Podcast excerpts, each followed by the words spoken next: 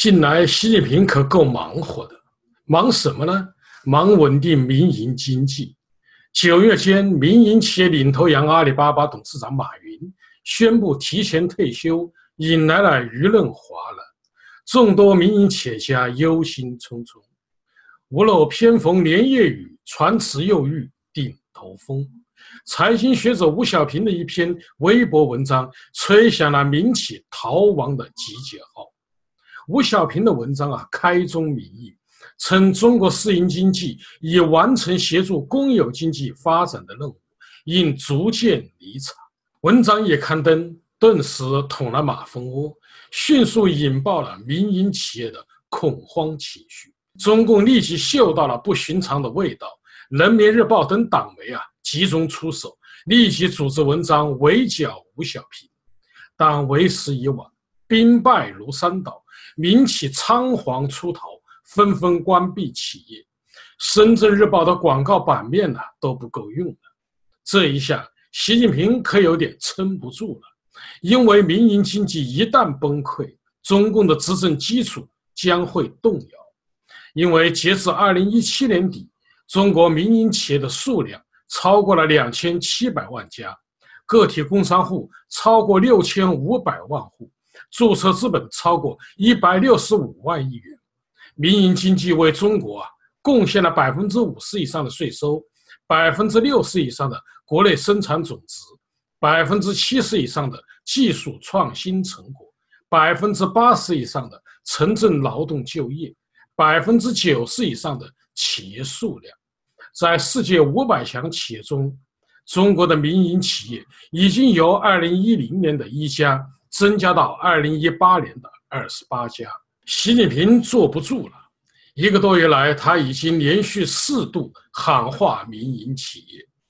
第一次是九月二十七日在辽宁调研考察时强调，要毫不动摇鼓励、支持、引导非公有制经济的发展。第二次是十月二十日在给万企帮万村的行动中受表彰的民营企业家的回信中表示。民营经济的历史贡献不可磨灭，民营经济的地位作用不容置疑。任何否定、弱化民营经济的言论和做法都是错误的。第三次是在十月二十四日在广东考察民营经济和中小企业时说，党中央一直重视和支持非公有制经济发展，这一点没有改变，也不会改变。第四次的力度最大。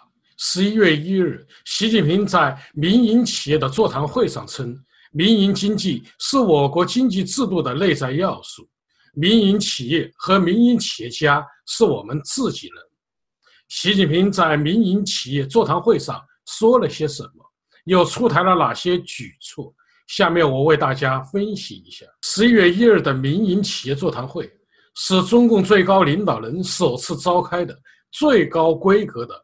民营企业座谈会，习近平批判了民营经济离场论、新公私合营论和加强企业党建和工会工作是对民营企业进行控制的观点。他说：“非公有制经济在我国经济社会发展中的地位和作用没有变，毫不动摇鼓励、支持、引导非公有制经济发展的方针政策没有变，致力于为非公有制经济发展营造良好环境。”和提供更多机会的方针政策没有变，任何否定、怀疑、动摇我国基本经济制度的言行都不符合党和国家的方针政策，都不要听，不要信。所有民营企业和民营企业家完全可以吃下定心丸，安心谋发展。民营经济是我国经济制度的内在要素，民营企业和民营企业家是我们自己人。习近平宣布出台六个方面的政策举措：一是减轻企业的税费负担；二是解决民营企业融资难和融资贵的问题；三是营造公平的竞争环境；四是完善政策执行方式；五是构建新型的政商关系；六是保护企业家人身和财产安全。应该说，习近平稳定民营企业的话呀，说到了地头。其举措呢也没玩虚的，拿出了真金白银。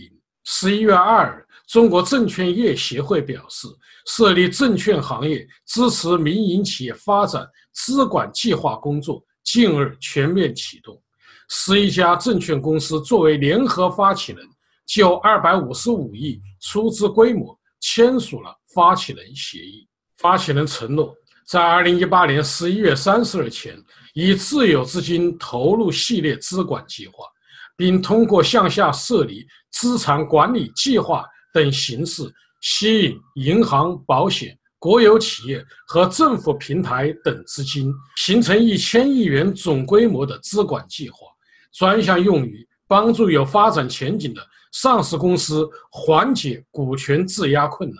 十月二十二，央行已宣布将增加央行贷款和再贴现额度人民币一千五百亿元。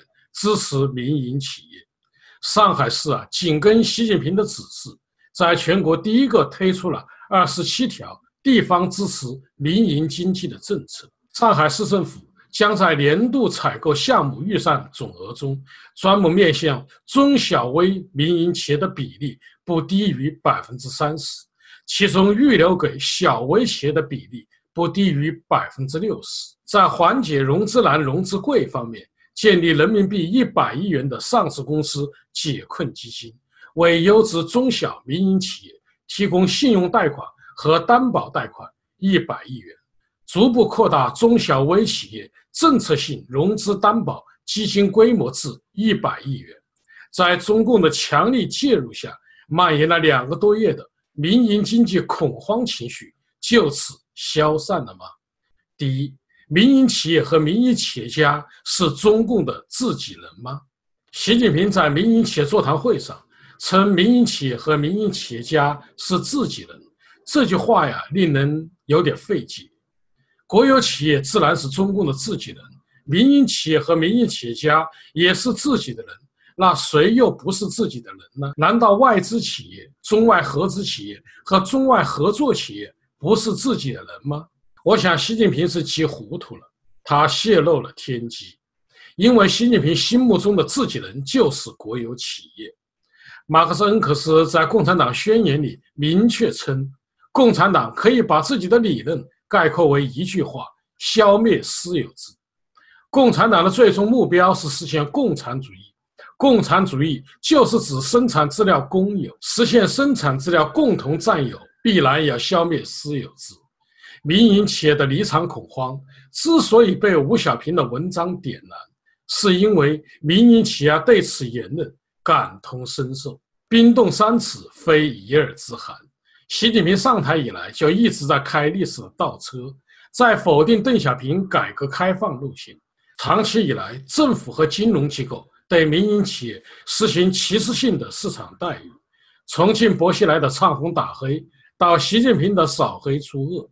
众多民营企业被打土豪分田地，以及民营企业建立党组织、提出要分享经营管理权和发展红利等，使民营企业家感到一场财富消灭风暴即将来临。